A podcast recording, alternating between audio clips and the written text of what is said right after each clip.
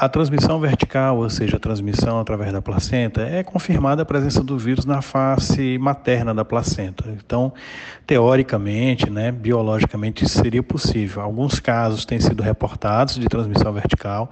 É necessário fazer uma avaliação criteriosa dos fetos, né, que nascem de mães infectadas por Covid, para a questão dessa infecção congênita, embora muitos casos ainda não tenham sido confirmados. Então, tem sido relatados alguns casos, sim, mas é, dentre estes, a maioria se deu no período neonatal, ou seja, após o nascimento em contato com a mãe, ou foram testes falsos positivos. Mas a gente não descarta e esses casos devem ser considerados como de risco também para transmissão vertical.